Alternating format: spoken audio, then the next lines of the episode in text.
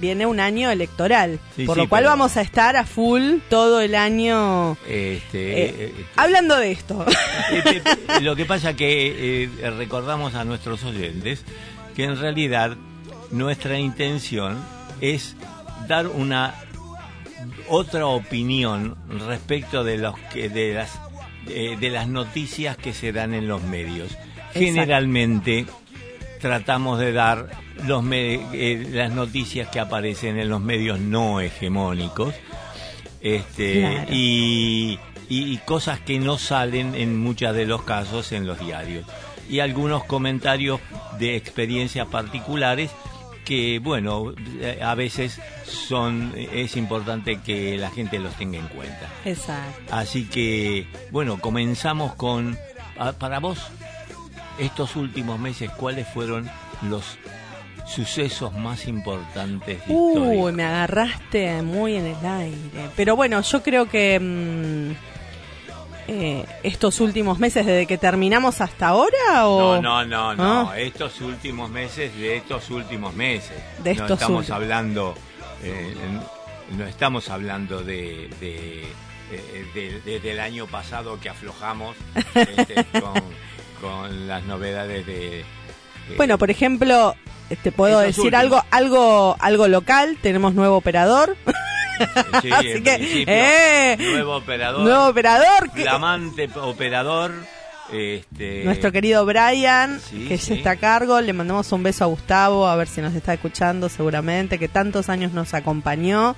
Este es nuestro séptimo año. Esto- así que, Ajá, así mira que vos. tenemos al- algunos años tenemos, tenemos, en tenemos esto, un sí. par de años acá en Cortando Calles. Y bueno, yo creo que, mm, que han pasado muchas cosas a nivel nacional, a nivel provincial y a nivel local. Sí, sí. A nivel eh, local, eh, bueno, yo creo que están pasando cosas desde lo que es la educación en sí, eh, la creación de, de escuelas, Sí, sí, sí, la inauguración de escuelas. que inauguración de escuelas, refacciones, escuelas de cero que están se están creando eh, en nuestro distrito y en, en muchos distritos de la provincia de Buenos Aires con, con Axel y Simoni a la cabeza. Eh, y creo que eso es fundamental eh, recordarlo o, o un suceso bueno, ¿no? Sí, sí. Eh, y bueno, después tenemos eh, algo que se me viene a la cabeza. Acá es eh, Larreta y, y Patricia Bullrich que quieren ser candidatos a presidente. Yo me quiero morir. Digo, Ah, ahí. Bueno, los Estamos- comentarios.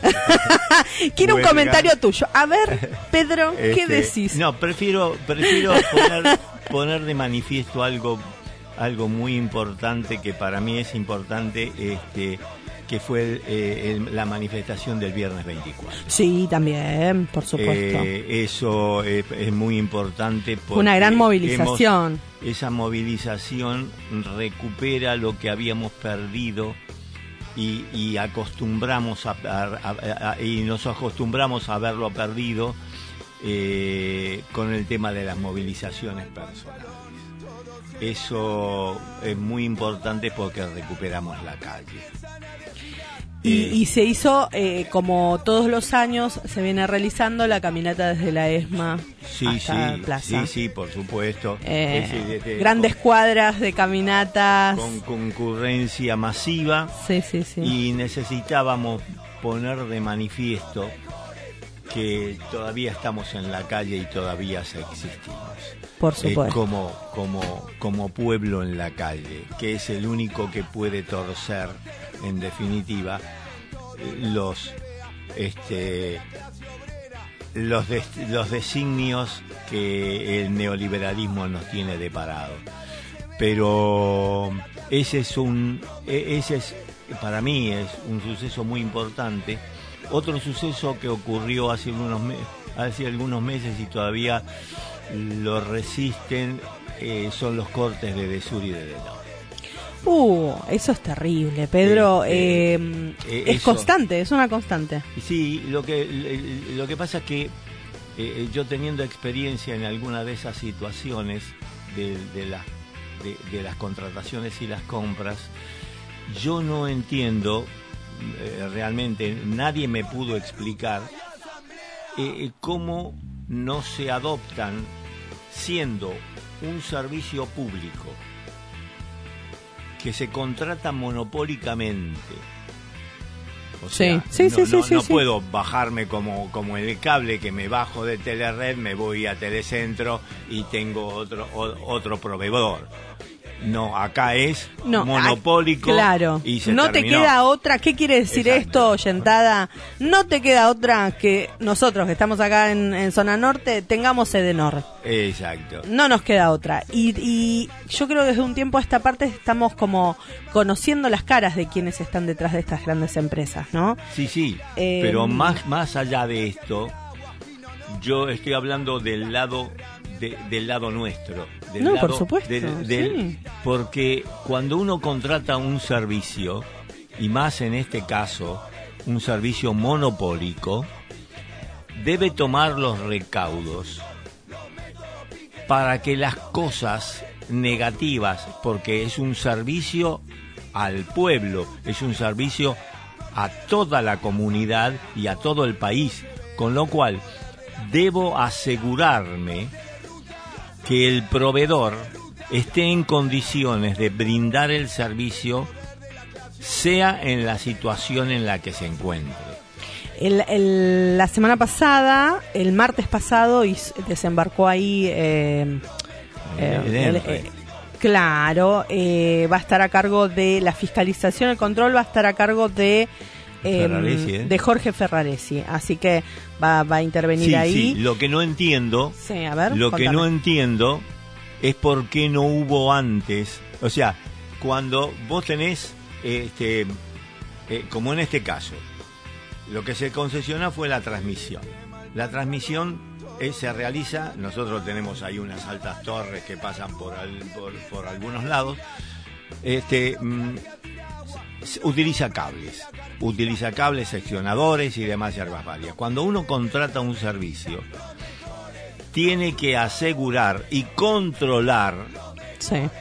periódicamente que cuando me cambian un cable, el cable esté realmente cambiado y cuando yo digo que hay un 25% del presupuesto para cambiar los cables, tengo que controlar in situ que el 25% se cambie. Por supuesto. Y ahí va a estar eh, el tema, bueno, eh, no sé si vos eh, alcanzaste a leer o a escuchar lo que dijo Santiago Gianotti, que es el subsecretario de Energía Eléctrica. Dijo que no pueden gastar en lo que ellos consideren, sino que tienen que conversarlo con Ferraresi y demostrar Sí, qué hacen con cada peso que gastan. La fiscalización, va- bueno, va- no, la, mm, la, la intervención clave va a ser fiscalizar, controlar y autorizar gastos. Claro. Negociar con el directorio los fondos destinados a reparaciones y refuerzos. Y no tendrá la capacidad de ordenar el destino de cuadrillas de trabajo ni tipo de reparaciones. Y claro, pero, pero porque si precisamente vos fíjate que los primeros ítems que vos nombraste, Sí, se habla de administración y economía.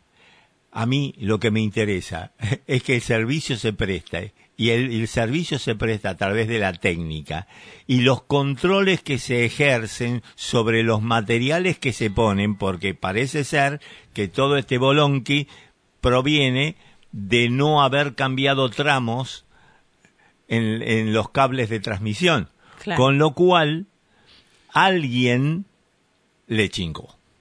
Este, No, o sea, en el sentido de que los controles se tienen que hacer periódicos antes de que ocurra el desastre, porque cuando ocurre el desastre y más en esta situación de la corriente, acá en la provincia, acá en la provincia mucho este a veces no se nota, pero en las ciudades, en las urbes, que hay edificios, hay mucho peor, porque eh, el agua, el tanque está arriba y tienen que bombearla hasta arriba. Ahí hay gente que vive en un octavo piso sí. y no tiene agua y tiene que bajar, en el mejor de los casos que le den las patas, bajar y sacar agua corriente de la, de la canilla de la vereda y subir baldes ocho pisos. Claro. Y cuando en ese ocho pisos vive una señora, una persona discapacitada o de mucha edad, si no tiene quien le haga ese, es eso, ¿quién caray lo va a hacer? Entonces el impacto es mucho mayor. Teniendo en cuenta ese impacto mucho mayor, ese impacto mucho mayor, es que se tienen que hacer los controles periódicos previos.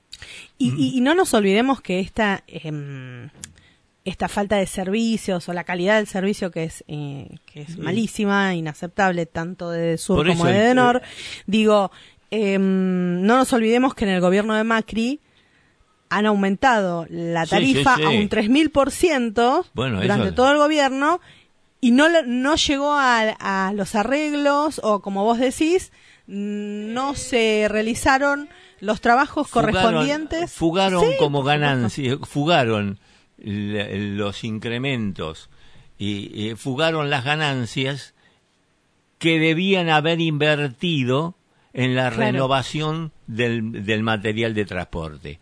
Entonces, pero si estos tipos pudieron hacerlo, fue porque nadie los controlaba. Obvio. ¿Me explico? Entonces, porque nosotros, lamentablemente, en, en el concepto general, tenemos idea de que el control es una botonería, cuando en realidad el control asegura de que el objetivo para lo cual tracé y le di a ese objeto se preste, y más si es un servicio. Acordate, acordate, por ejemplo, acá ocurrió, acá, Sí. eh, eh, cuando hablamos de un proyecto que una, no voy a hacer nombre, simplemente quién, una concejala me pasó un proyecto que habían, que iban a pagar, Sí. que iban a pagar, y ese proyecto, cuando fueron a verificar el domicilio del facturante del proyecto, resulta que no existía.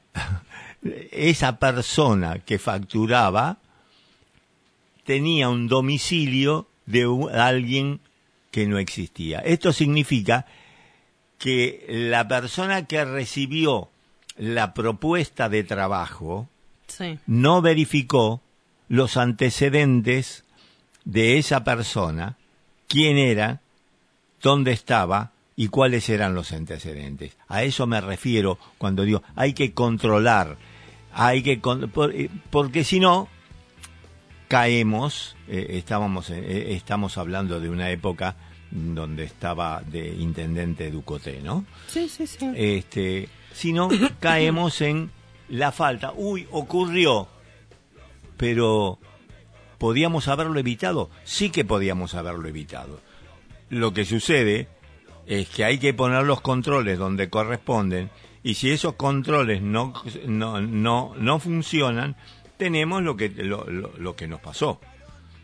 Entonces, yo no sé ahora, eh, Ferraresi, este, va a controlar la cuestión administrativa y la cuestión económica.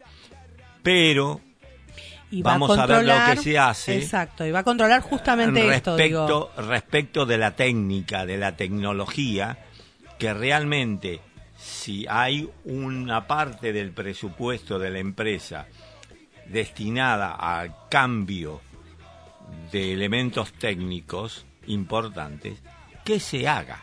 Por supuesto. que se haga. Eso, eso a mí me, me impactó mucho, no porque me perjudicara directamente, porque yo, eh, lo que tenemos, este, tenemos la suerte de tener un, un espacio de agua chapuce- para chapucear. Sí. Eh, eh, en el baño, este, en en- eh, que no tenés agua, agarras un balde de la pileta y se lo tiras ahí adentro. Pero ¿y los que no lo tienen? ¿Qué pasa? Es que Eh, la este- falta de agua también. Claro, porque nosotros tenemos, en, Es en un- la un- provincia un tenemos problema. bomba. Generalmente tenemos bomba cuando no tenemos agua corriente. Sí. ¿no? Eh, tenemos bomba. eh, esa bomba, bueno, este, no si, si vos te quedaste sin agua y se te cortó la luz, olvídate del agua, lo que te queda en el tanque y nada más. Claro. Mm. Con lo cual, en los que tenemos la, pileta, podemos ir con un balde, sacar un, tacho de agua y ponerlo. Pero este, la idea es que no ocurra que no ocurra. Para mí fue un, un, hecho muy importante este, en, las, este, ¿cómo es? Eh, eh, eh, en, en, en, todo este tiempo realmente es, es muy importante. Así que bueno, por esta, digo, ¿no? vamos a meternos un poquito también en la problemática de lo que es el agua y la mm. falta del agua, más allá de que, bueno, se corta la, luz, no la sequía, el medio, la problemática ambiental, o sea, el reeducarnos, eh, porque no es solo acá, sino que es a nivel mundial. mundial. Sí, sí, sí. De eh. hecho, la UNESCO sacó un comunicado no hace mucho eh, por la preocupación de la falta del agua y bueno, están porque nosotros somos los que mejores estamos, ¿no? Pero hay países. Sí, sí, lo que ocurre, lo que ocurre que ahora eh, también esos, eh, esa remesón este, la estamos sufriendo nosotros. El otro día me decía este, Santiago que fueron a, la... Santiago, eh, ¿la Maizón? Sí, se fueron a la Laguna de Navarro. Sí. Y pasaban caminando, porque estaba seca. Estaba seca. O sea que ya no, nos vienen ya, nos viene invadiendo la falta. Sí, sí, yo que este, estuve en diciembre en Catamarca también, eh, las lagunas estaban secas. Claro. El río Luján, Pedro, no sé si lo viste. Sí, sí, sí, está bajísimo. Este, bueno, y hubo un, poco antes de que ocurra, que, tome importancia este tema, eh, estaban los camioneros que, que contrabandeaban la soja este, antes tenían que tomar una balsa para cruzar al Paraguay, los camiones de, soja trucha, tenían que tomar una balsa para cruzar. Ahora cruzaban directamente por el fondo. Ah, mira. Claro, los agarraron, por supuesto, todas esas cosas. Pero me refiero que eh, eh, eh, cruzaban directamente por ahí. Este, esto es consecuencia de otra cosa que da para hablar.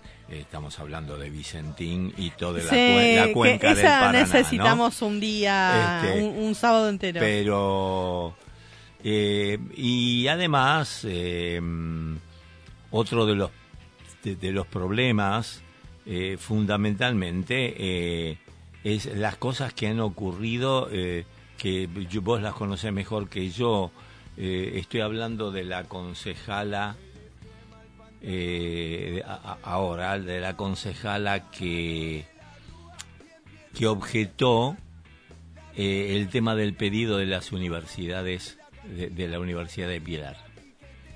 No sé si te enteraste. A ver, contame un poquito. Este, una concejala que dijo que era que era una redundancia y un, este, y un exceso solicitar la Universidad de Pilar. Entonces, ¿y por qué?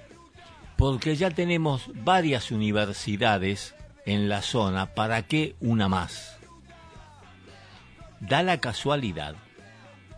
Entonces, mi respuesta. Igual, a ver, eh, me parece que vos de quien eh, me estás comentando es eh, la diputada nacional Campagnoli, que había que había estado en el gobierno de Ducoté y eh, pertenece em, eh, fue ex, eh, bueno fue secretaria de, educación de acá de Pilar. Bueno pero precisamente. y, actualmente es, diputada nacional. Claro. Y claro eh, había hablado sobre que las universidades para qué queremos más universidades si ya tenemos universidades olvidando olvidando si ella fue secretaria de educación olvidando que esas dos universidades, háblese del Salvador y la Austral, son privadas y las cuotas que cobran mensualmente esas universidades son un fangote de guita.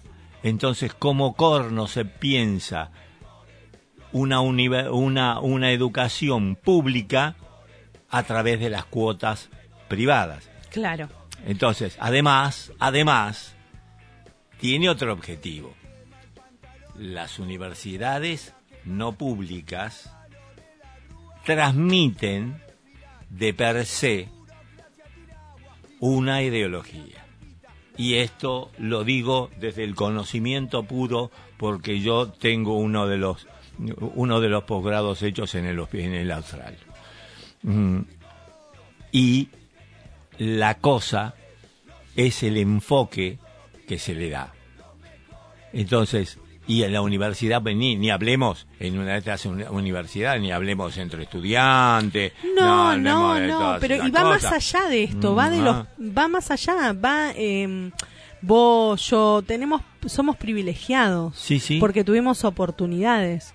Pero el pibe, te hago un ejemplo, nuestros pibes, pibas, pibes que, que están eh, terminando eh, su secundario en el Fines, por ejemplo, y quieren seguir estudiando. Y no pueden.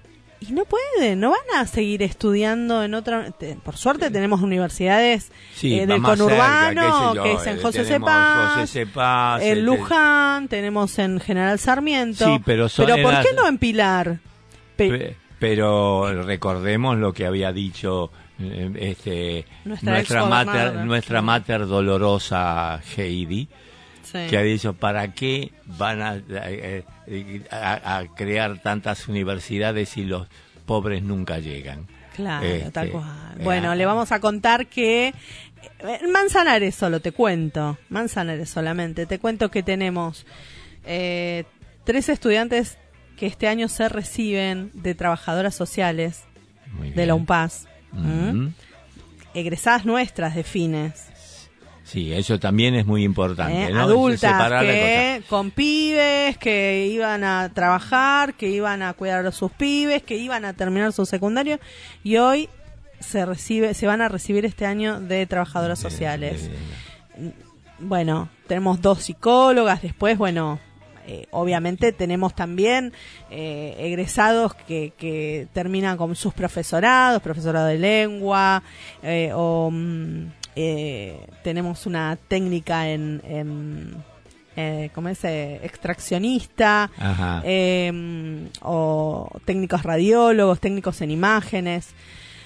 Em, sí. son, son profesiones o profesionales, futuros profesionales, que si no hubiésemos puesto nuestro cuerpo, nuestras ideas o y políticas públicas, se hubiesen implementado en los barrios, esa gente no hubiese tenido la posibilidad, esa posibilidad que no la tuvieron antes, esa oportunidad que no tuvieron antes. Es acercar, en definitiva, la fuente del conocimiento al lugar donde reside la persona porque la persona hoy no puede desplazarse por su situación, como vos, decís, hay este, madres que tienen sus chicos, ¿qué hacen con esos chicos si se tienen que desplazar mucho, mucho tiempo, estar mucho tiempo fuera de su casa?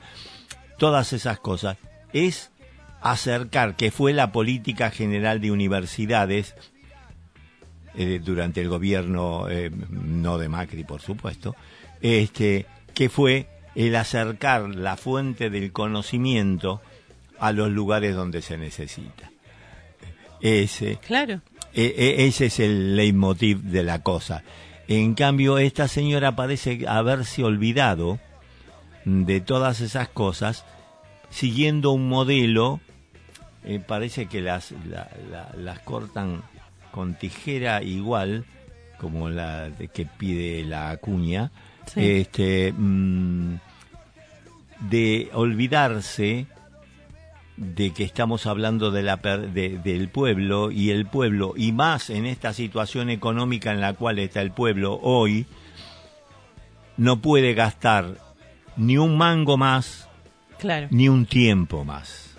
Y dar oportunidad, por ejemplo, como vos decís, madres que han podido estudiar porque el Estado, ya sea provincial, en este, nacional, provincial o municipal, les ha hecho este, el campo eh, el liso como para que pudieran aprovechar esas oportunidades y la gente los aprovecha. Yo recuerdo hace mucho, algunos años, cuando yo viajaba todos los días a Buenos Aires, que a las 11 de la noche en el 57 me encontraba con dos personas de Manzanares que venían de la uva, que ah, venían de cursar de la uva. O sea que, que todavía no estaban las universidades instaladas, eh, la, de José Cepaz, la no, no, estaban todavía. Tenían que estudiar en la. Claro. Pero, claro, el gasto, no trabajaban, el gasto se lo podían bancar. Este, entonces, eh, no reconocer el gran esfuerzo que significó el poner las universidades cerca del que lo necesita, este, eso es no reconocer que realmente para qué estamos estudiando, para qué estamos preparando. Exacto. Total, como decía Macri, ¿para qué vamos a producir nosotros esto si se consigue en el mundo mucho más barato? Claro, pero que deja sentado de culo del otro lado 500 obreros porque no se fabrica. Claro, tal cual. Eh, entonces, el problema es, esto, pero eh, lo que me preocupa es que haya todavía gente que, que cree esto.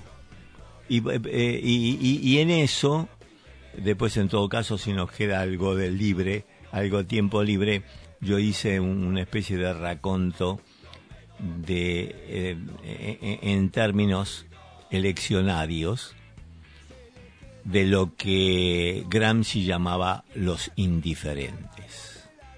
A ver, con, ¿Nos queda tiempo hoy? No, no, sigamos desarrollando. Ah, no, no, porque me súper interesa, estaría este, buenísimo después. Los indiferentes, este, una, una especie de. Eh, no me quiero comparar con Gramsci de, ya, ¿no? es simplemente una referencia a porque tiene un libro que se llama Los indiferentes. Eh, después del Cuaderni di Carcere, porque Gramsci fue encarcelado este, muchos años eh, por sus ideas. Eh, pero esto es los indiferentes, que son los que en este momento eleccionariamente eh, se vuelcan a determinadas orientaciones políticas que no tienen estructura, no solamente estructura política, sino estructura ideológica. ¿Mm? Este, haciendo gala de un conocimiento, pensá este título, el elogio del egoísmo. Hay una, una, una filósofa. El elogio del egoísmo. Una filósofa rusa llevada en, en el veintipico a los Estados Unidos, que después de un montón de otros libros del tema, escribió uno que se llama El elogio del egoísmo. Dicen las malas lenguas, yo lo leí, te puedo asegurar que se me ponen los pelos que no tengo de punta. Este, mm, este, eh, eh, eh, este elogio del egoísmo es precisamente el basamento del neoliberalismo en la exacerbación del individualismo en detrimento de la socialización de las personas. Este, o sea, negando el estado gregario del hombre. Eh, entonces, es lo que me preocupa respecto de cómo a la persona se, se le exacerba el individualismo dando, cambiando la figurita, porque el individualismo, por eso quieren, por ejemplo, que las personas trabajen en forma independiente. Esto se vino de exacerbando después de la pandemia, donde la gente te, trabajaba en su casa. Sí. Esto a muchos luego les ofrecieron, en cambio de trabajar en relación de dependencia, trabajar en forma independiente. Eso tiene que ver con la meritocracia. Sí. Yo no entiendo cuál es la merito, el, de- el éxito de la meritocracia si miraba los gobernantes. Yo no sé si habrá sido meritócrata Macri en llegar a donde llegó. Este, o, o, o, o, o- o Marcos Peña, o, o el Nicky Caputo. Yo no sé si han ha hecho demasiado mérito para llegar a donde llegaron. Demasiado. No. Em, eh, porque vienen por herencia. eh, Por, por los privilegios y las oportunidades que te estoy hablando desde hace un rato. Claro, entonces Son esos, privilegiados. esos privilegios Más privilegiados hereda- heredados, heredados sin ningún tipo de esfuerzo. Exacto. Este empezó, como dicen, di- dicen además, de los más bajos peldaños de la empresa. Sí, empezó de gerente general. Este, claro. entonces, razón. este, entonces, y esto tiene que ver, eh, ah, va va a salir un libro de varias, eh, en varias ediciones, este, sobre la influencia de ciertas universidades privadas, no quiero decir el nombre todavía, de varias universidades privadas eh, en el criterio mm, de los estudiantes que concurren allí, precisamente de la transmisión de, de estos conceptos. Este, y, y- y esto yo lo asevero no solamente porque lo leí, sino porque lo, lo viví en carne propia en una empresa en la cual trabajé Sí. en los en la- a la cual asistían varios profesionales egresados de esa universidad que, perdonen este, la expresión, no sabían hacer el O con el culo el vaso. Pip, digo yo. Este, con lo cual, con lo cual, este, la meritocracia en esos casos queda suspendida. Tiene que ver el apellido de dónde venís, qué hiciste en esos lugares, porque tiene que ver. claro. Yo tenía como empleada a la hija y al yerno del rector de aquel momento de esa universidad, que ya te digo, eh, conocimientos, le dabas un helado y se lo ponía en la frente. Este, con lo cual, con lo cual habla de la capacidad que no tienen para solamente son educados para hacer empresa. Claro. Claro. Nada de política pública. Exacto. ¿Me explico? La política pública no existe, es una dádiva para ellos, la política pública. Entonces, esas personas se justifica, digamos, entre paréntesis, por el origen que tienen. No nos olvidemos que Macri, además, este, es un eh, Venegas Lynch. Este, mm, Claro. mm, eh, entonces, y, y- y todavía se está hablando del origen del padre de Macri, este, de la Drangheta, este, mafia siciliana. Este, Eso lo habíamos hablado una vez, me acuerdo. que Vos este, lo, lo comentaste, lo contaste, contaste la este, historia. de, de la Drangheta, eh, este, mafia italiana. Entonces, no se puede hablar de meritocracia Claro. cuando mérito no hiciste. Y se trata de pasarle esta, esta situación, este concepto, al independiente que se cree, al ser independiente, se cree más libre. Exactamente. Ese es uno de los efectos del neoliberalismo, entre otros. Exacto. Entre otros. Eh, Hay mucho más para desarrollar, pero sigamos con Está- nuestras cosas. Está muy bueno, muy interesante, Pedrito. ¿Sabes qué te cuento? Nos está escuchando Gustavo. Mandó Ajá. saludos, así que Eh, Eh, le, eh, le devolvemos. retribuimos le esos retribuimos, saludos y, lo extrañamos. Este, Así que sí. Bueno, y nada, yo quería contarte un poco más en, en lo local, sí, eso, eso, eso. que como para ir metiéndonos eh, quiénes son los concejales actuales, porque viste que la gente muchas veces se olvida quién es- a quiénes Eh, votó. exacto.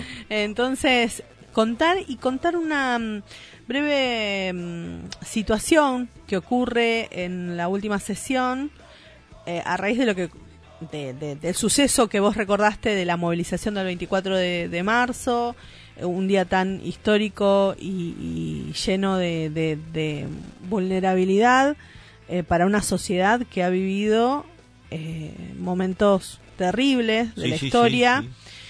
Eh, así que bueno, te voy a ir contando. y va- de- después me vas a, vas a entender el por qué te digo esta introducción. Bueno, nosotros por el Frente de Todos tenemos a Claudia Pombo, ¿sí? que actualmente cumple la función de, de presidenta de- del Consejo. Eh, Silvio Rodríguez, también por el Frente de Todos. Eh, María Campos, por el Frente de Todos. Eh, Valeria Domínguez, por el Frente de Todos. Miguel Gamboa, no sé si lo conoces, por el Frente de Todos. Eh, Giordano Iván, me, me haces tentar por tus caras. Eh, Giordano, Iván Giordano, por el Frente de Todos. Marcia González, por el Frente de Todos. Daniel López, por el Frente de Todos. Victoria Machado, por el Frente de Todos. Eh, José Molina, por el Frente de Todos. Roxana Pombo, por el Frente de Todos, es hermana de la presidenta de- del Consejo. Eh, Juan Pablo Roldán, por el Frente de Todos. Eh, mm, Juan Pablo Trovatelli, también por el Frente de Todos. Y el más pequeño de todos, que se llama em, Manuel Torres, le decimos Manu Torres por el Frente de Todos, es el más chico de. El, co- el concejal más chico de Pilar. Eh, después eh, sigue Claudia Saquem de la UCR, eh, Michelle Alarcón por la UCR Protagonismo Radical, eh, eh, Flavio Álvarez por Comunidad Pilarense, eh, Sandra Rucci, Ricci, perdón, Sandra Ricci por Comunidad Pilarense, Adriana Cáceres por el PRO, Adrián Maciel por Pilar Federal, Juan Martín Tito por Avanza Libertad. ¿Te acordás de Avanza Libertad? Solana Marchesán por La Libertad Avanza. Siempre con la libertad, ¿viste? Y- Le cuento a la oyentada que Pedro me va haciendo caritas. Eh, Juan Manuel Moraco por Entidad Pilarense. Y Sebastián Newspiller por Juntos Pilar. Estos son los concejales, concejalas actuales. Mm, La Pilar. composición total de los de la concejalía de Pilar en este momento, independientemente de los partidos, vos fuiste no- nombrando los partidos ¿no? Exactamente. a los cuales pertenece. Muchas de estos de la oposición actual, por ejemplo, Adriana Cáceres, Tito, Newspiller y, y otras eh, que ya no son eh, concejalas y lo fueron en algún momento, como eh, Gustavo Trindade, eh, mm, Analia Leguizamón, ¿no? Eh, quieren postularse nuevamente y quieren postularse como inten- para intendentes. Ah, ¿no? para intendente. para intendentes. ¿Qué pasa con la oposición? Hay muchos muchos que quieren ser candidatos, o sea, va a Sí, haber sí. una interna, entonces lo que se está trabajando ahí es ver cómo va a ser esa interna, porque si va a haber dos listas, todo en potencial, porque todavía no tenemos ¿Estamos nada. hablando de lo de adentro o de lo de afuera? O sea, ¿estamos hablando de los nuestros o No, estamos no, estamos hablando de la oposición. Ah, Yo ah, arranqué ah. por la oposición primero porque... Perfecto, perfecto. perfecto. en- mm, de lo que es eh, el frente de todos, la realidad es que es muy orgánico y va a ser. Este, eh, va- no a estamos, haber- estamos esperando que allí dice no, Cristina. no va a haber paso, digamos.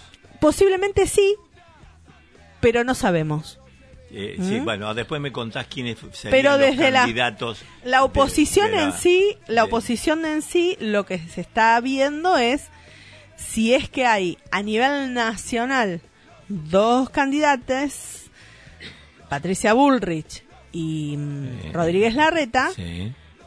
se alinearían a nivel local en base a esas dos listas. Ajá, ¿sí? ajá. Indep- estamos hablando de Juntos por el Cambio. Sí, sí, sí. Sin olvidarnos de lo que va a ser Milei y Esper, que no sabemos si van a estar juntos o separados. Sí, sí, bueno. No lo sabemos. Mm. A raíz de esto, también seguramente va a haber gente que se quiera mm, alinear a nivel local. No lo sabemos. Ajá. Todavía esos candidatos no los tenemos. Y se está viendo, hubo una reunión hace unos días donde mm, ya se están alineando, por ejemplo, no sé, Newspiller, que fue concejal mucho tiempo, que, que- que estuvo en el gobierno de Ducoté, eh, que siempre fue oposición, eh, está alineado con Rodríguez Larreta. ¿no? Ajá. Este es uno de los que jugaba eh, al fútbol con Macri. Y. Sí. y después tenemos el, el resto de la oposición que está ahí viendo qué hacer con eh, Bullrich. Así que bueno, todavía no tenemos nada. A mí me gustaría, sí, pasar, eh, pasarte y pasarle a la oyentada las fechas de lo que se viene. Que yo te había adelantado los otros Sí, sí, días sí. porque no todo el mundo lo sabe. Eh, porque la fecha límite para la convocatoria a las PASO nacionales es hasta el 15 de mayo. Ahora Lo tenemos ahora nomás. acá. 90 días antes de los comicios, porque tenemos una ley que hay que respetar, que es la 26571. La inscripción de las alianzas electorales entre partidos tiene que ser hasta el 14 de junio, o sea, hasta 60 días antes de la elección. La presentación de las listas de precandidatos deben ser hasta el 24 de junio. O sea, el 24 se suele firmar ese último día, 11 y 59 terminan de firmar todo, Sí, sí. que son 50 días antes de los comicios. Y comienza ese mismo día, bueno, el 24 de junio comienza, comienza la campaña electoral a partir de la presentación de las listas. Sí, sí, sí, por ¿Mm? supuesto. Se si presentan el- las listas y ya ahí la se arranca con campaña con, listas fijadas ya. Exactamente. El periodo de emisión de publicidades en medios audiovisuales se va a dar desde el 9 de julio. Ah, Y la veda electoral eh, va a ser el 11 de agosto desde las 8 horas. O sea, ahí arrancamos. Ahora, eh, contame eh, cuáles serían... Espérame que no, Ah, no, no, no ah, terminé ah, las fechas. Ah, Las paso nacional según la ley, ¿sí? El escrutinio definitivo el 15 de agosto. Durante la finalización de esa jornada se oficializ- oficializarán las fórmulas que competirán en las elecciones generales. El inicio de la campaña para las elecciones generales es el 3 de septiembre, 50 días antes del proceso electoral. ¿sí? según el Código Nacional Electoral. Y el periodo de emisión de publicidades en medios audiovisuales arranca el 17 de septiembre. Y hay debates públicos obligatorios entre sí. candidatos presidenciales que va a ser el 8 y el 15 de octubre. Ajá. ¿Sí? Bien. Las elecciones generales se realiza el cuarto domingo de octubre. O sea, este año será el 22 de octubre. 22 de octubre. Así que bueno, vamos a tener agosto y octubre, 13 de agosto, 22 de octubre, las elecciones. Tres días después de mi cumpleaños. Exacto. Y no sabemos si va a haber eh, balotaje. Ajá, además. Eso, Eso, eso es eh, un tema como para hablarlo un día. eh, estaría buenísimo. Para que lo, lo, lo- lo charlemos un sábado. A ver, análisis sobre balotage, no solamente Sí, sí, pero todos los balotajes de que, nuestro claro, país, Primero tenés que tener un panorama Pero, previo. Por supuesto, Eh, tenemos que saber quiénes serán los candidatos. Exacto, exacto. ver- Eso, hay, hay, hay datos que nos faltan para hacer un análisis todavía. Exacto. Bueno, ahora vamos a lo que te había contado de la relación de los candidatos, o mejor dicho, candidatos no, de los concejales de la oposición y el 24 de marzo. ¿Qué pasó? ¿Qué pasó? La concejala Solana Marchesán, ¿sí? De Miley, ¿no? Ya se puede esperar. ¿Qué pudo haber dicho? Discute la cantidad de los 30.000 desaparecidos. Sí, sí, son negacionistas. Eh. Ya sabemos que son negacionistas. Y, claro, le saltaron a la yugular todos en, la, en, en la última sesión del consejo. Claro, le dieron como adentro un gorro. Mm, mínimo. Así que, bueno, sí, haciéndole recordar eh, los cuerpos que fueron eh, bombardeados acá en, en Fátima, acá No, cerquita. ¿no? eh, Las sí. tumbas que aparecieron eh, de NN que después se descubrió que eran de personas desaparecidas en Derqui. O sea, eh, se, Sí, lo, se refregaron todo eso en la cara. eh. Entonces, si sos de Pilar, esto lo tenés que saber. Eh, y la dejaron muy mal parada. Pero va en línea con lo que piensa la gente y sus seguidores. ¿No? Por supuesto. Este, sí dijo, tráigame una lista, el, el, digamos, Peluca, Sí. este, tra- trajo, eh, dijo por televisión, tráigame una lista de los 30.000 desaparecidos. Cosa que indica que no tiene la más puta idea de lo que es un desaparecido, porque el desaparecido es un desaparecido como decía Videla, no está, no está. Al no estar, no podés integrarlo en una lista porque no está. Claro. Por lo tanto, son 30.000 desaparecidos como impacto, pero como conjunto reducido de, una, de, de un grupo mayor que también fue torturado y enterrado y encontrado e identificado. Entonces esos que se identifican no pasan a los 30.000, no suman a los 30.000, son otros que amplían, que amplían la gama y el conjunto de los que fueron torturados y muertos en aquella oportunidad. ¿no? Eh, Entonces, lo- los, los negacionistas, lo vimos estos últimos días, este, los negacionistas, este, que, que, bueno, reavivaron en, este, en, en ello, este, también incluyemos, incluye- incluimos a los radicales que siempre fueron partidarios, algunos, este, eh, que siempre fueron partidarios de la teoría de los dos demonios, por Sí, ejemplo. sí, sí, sí, Entonces, eh, reavivaron todas esas situaciones precisamente para negar este fervor popular y esta ideología popular de la defensa de memoria, me- memoria verdad y justicia. Eh, y, bueno, eh, a, todo esto eh, quería pasar, quería comentar algo. Yo tuve algunos comentarios respecto de la película Argentina 85. Ah, ¿la viste? Eh, sí, no solamente la vi, sino que uno de los uno de los que hicieron la historia en mi yerno. ¿En serio? Sí, eh, Ah. Fede, vos lo conociste. Sí, Él fue director del canal de, eh, de contenidos del canal Encuentro sí. y, y fue ahora eh, también todo guionista y demás del, de- del documental que hicieron con el Papa.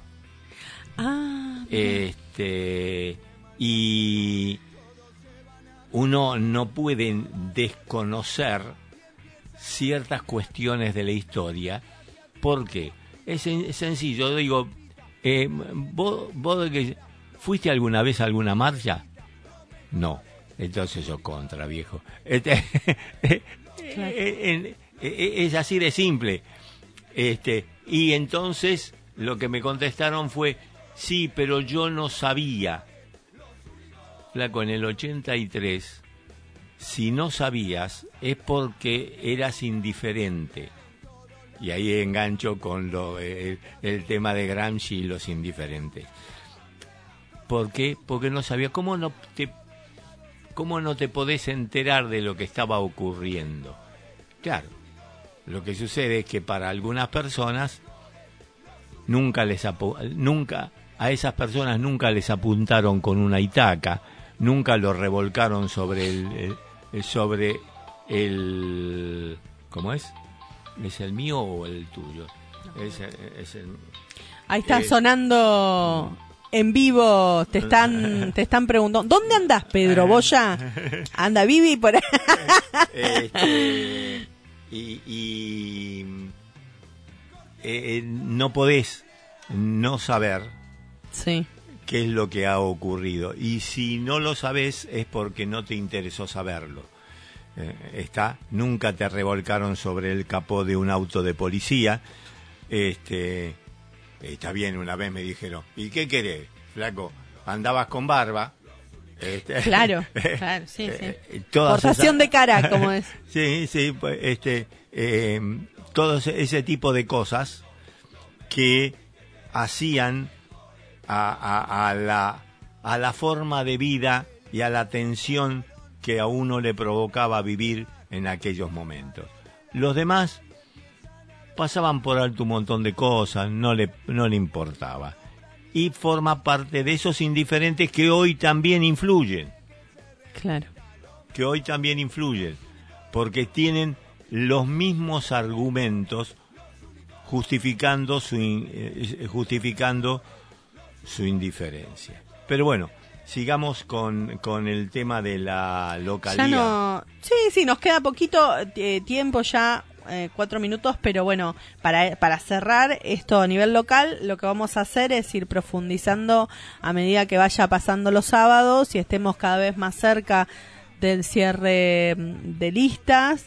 Eh, ir teniendo las noticias y tratar de tener antes de tiempo las noticias que el resto de los medios. Eh, y también vamos a tener invitados, invitadas, invitades, no solamente de concejales actuales, sino también vamos a poder tener de los precandidatos. Sí, después, sí. después vamos a pensar que cuáles. ¿Cuáles? De todas maneras. Yo ya sé cuál no Eh, eh, quiero que venga. pero No, bueno. no, pero de todas maneras yo me refería a quienes... eh, ¿Puede haber una reelección eh, acá eh, como de intendencia? Sí, sí, sí, sí. Puede, o sea, Federico puede Sí, reelegir. Sí, sí, sí, sí. Sí. No, no hay una proscripción, eh, no, no hay una prohibición No, de, no, no. de reelección. No, y me parece que viene por ese lado. la Y, cosa. y, y, y, y- y además, lo que queda pendiente, que a lo mejor vos podés averiguar algo sobre el juicio que tiene Ducote sobre la Eh, malversación de fondos. sí, sí, sí, sí, sí. Te- Este- se nos fue el tiempo, pero tenía, tenía para charlar, o si querés te cuento rapidito, rapidito. Eh, hay un, un ex eh, secretario de salud de acá de Pilar, Ah, Camborián, que bueno, que ya está procesado eh, Eh, con eh, respecto es el a la mismo, causa. Es el mismo de- del Garrahan, ¿no? Exactamente. Mm, O sea que tiene por costumbre. Mm. Exactamente, sí. Ese. mm, bueno, no nos olvidemos quién era. Está, estaba, era el secretario de salud de acá de Pilar en el gobierno de Nicolás Ducoté. Exacto. O sea que todos los que estuvieron en el gobierno de Ducoté están procesados, ¿no? Actualmente. No, para que te lleguen a procesar es porque la investigación eh, no fue favorable para, Eh, para el denunciado. Así que Sí, sí, sí, sabemos, eh, bueno, una de las cosas que mm, por las cuales eh, eh, peleamos es una, una nueva justicia. Por supuesto. Mejor dicho, una justicia, porque lo que hay es una imitación. No, por supuesto. Lo que pasa es que acá eh, el, el juez federal eh, Luis Rodríguez, que procesó a este pediatra y, y no, no lo procesan por, por situaciones de, de lo que haya pasado acá a nivel eh, local, sino más bien lo que sucedió en el Garrahan. En el Como bien vos lo dijiste, este señor era el director administrativo de lo- del Hospital Claro, claro, Garrahan. por eso. Eh, Por el impacto que puede llegar a ocurrir el hecho de utilizar recursos, quitando, quitando los recursos a, un, a una institución que es muy querida por todos nosotros como política pública. Exactamente. Y a su vez, bueno, ¿qué hacía esta persona? Utilizaba esas tra- estas tarjetas Sí, corporativas emitidas al hospital, Sí, ¿no? sí, tarjetas institucionales se llaman, claro, algo por el que estilo. se les da para compras y gastos de, de- Privados. de beneficio pro- por ben- em, en beneficio propio. Entonces em, lo lo acusan de delitos de violación de los deberes de funcionario público Sí. y malversación de caudales públicos. Así que bueno, Claro, eh, eso, todos esos está- gastos todos esos gastos son eh, malversación de fondos públicos porque no se puede utilizar eso eh, si no está justificado respecto de los objetivos del hospital. Alan Norton también, que fue que era el, el exdirector, eh, ambos imputados por un millón y medio de pesos a cada uno. Así que bueno, Eh, pe- Pero eso, eso vienen, es lógico que venga de ese lado, porque es una práctica empresarial que son, que se imputan a, a una especie de rubro que se llama gasto de representación.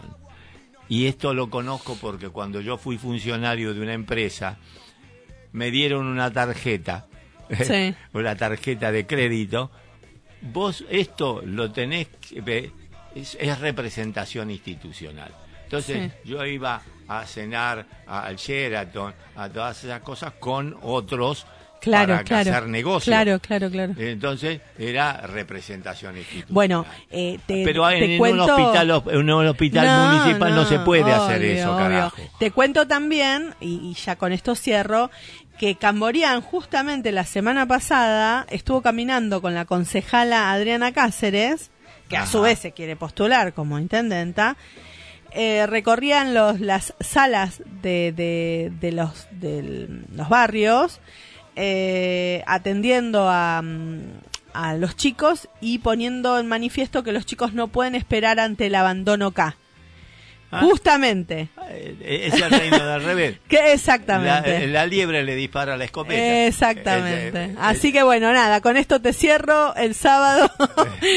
y, y bueno, espero a la oyentada que no se hayan aburrido con nuestro programa, el primer programa del 2023. el, el primer programa y este y que bueno seguiremos comentando porque todas estas cosas han aparecido en los medios nada más que nosotros volcamos nuestra opinión este, yo a veces me paso un poquito de la cosa No. porque yo no soy funcionario este, y entonces tengo la libertad de poder eh, irme de boca eh, en algunas No, circunstancias. yo hago el pip. Se darán, se, se- se habrán dado cuenta. pero bueno, Bueno, seguiremos y- en esta línea como la hemos seguido durante varios años. Exactamente. Así y que, agradecer enormemente a Brian. a Gracias, Brian. Este, La semana que viene le vamos a poner ahí los diferentes temas que vamos la, a... a- la- la- la- la próxima, la próxima le vamos a hacer un, un, un- un intermedio para que no- vos nos pongas alguna canción de Janis Joplin.